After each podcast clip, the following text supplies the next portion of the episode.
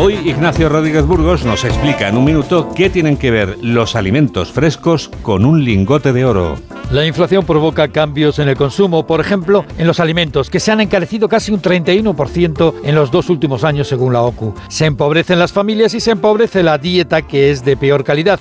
Se cambian alimentos frescos por ultraprocesados, son más baratos, pero la salud lo notará. La fruta por las nubes. Hay más cambios. En los supermercados se introducen alarmas antirrobo en artículos de alimentación, incluso se encadenan los bidones de 5 litros de aceite de oliva para evitar hurtos a la carrera. En la automoción tenemos otras tantas. El precio de los carburantes estalla como un motor de explosión. El coste del gasóleo ha subido un 17% en los últimos tres meses y las gasolinas un 11%. Los conductores con menos posibles abandonan el coche. Los automovilistas más acomodados se pasan a los coches eléctricos. Por primera vez en Europa, el automóvil más vendido en el pasado agosto no se ha fabricado en el viejo continente. Es un Tesla eléctrico importado desde Estados Unidos. Entre medias, el Euribor despidió septiembre en el 4,15% y la hipoteca media se encarece en unos 150 euros al mes. Con todo esto, con la depreciación del dinero y de los ingresos, no es extraño que el personal busque algún refugio. Tradicionalmente este ha sido el oro. La cadena de supermercados estadounidense Costco ha visto el negocio y ha puesto a la venta lingotes de oro de una onza a casi 1.900 euros. Pues ha sido un éxito. Desaparecía de las estanterías. El que puede retorna al vil metal. Tengo una pregunta para ti, Mamen Rodríguez.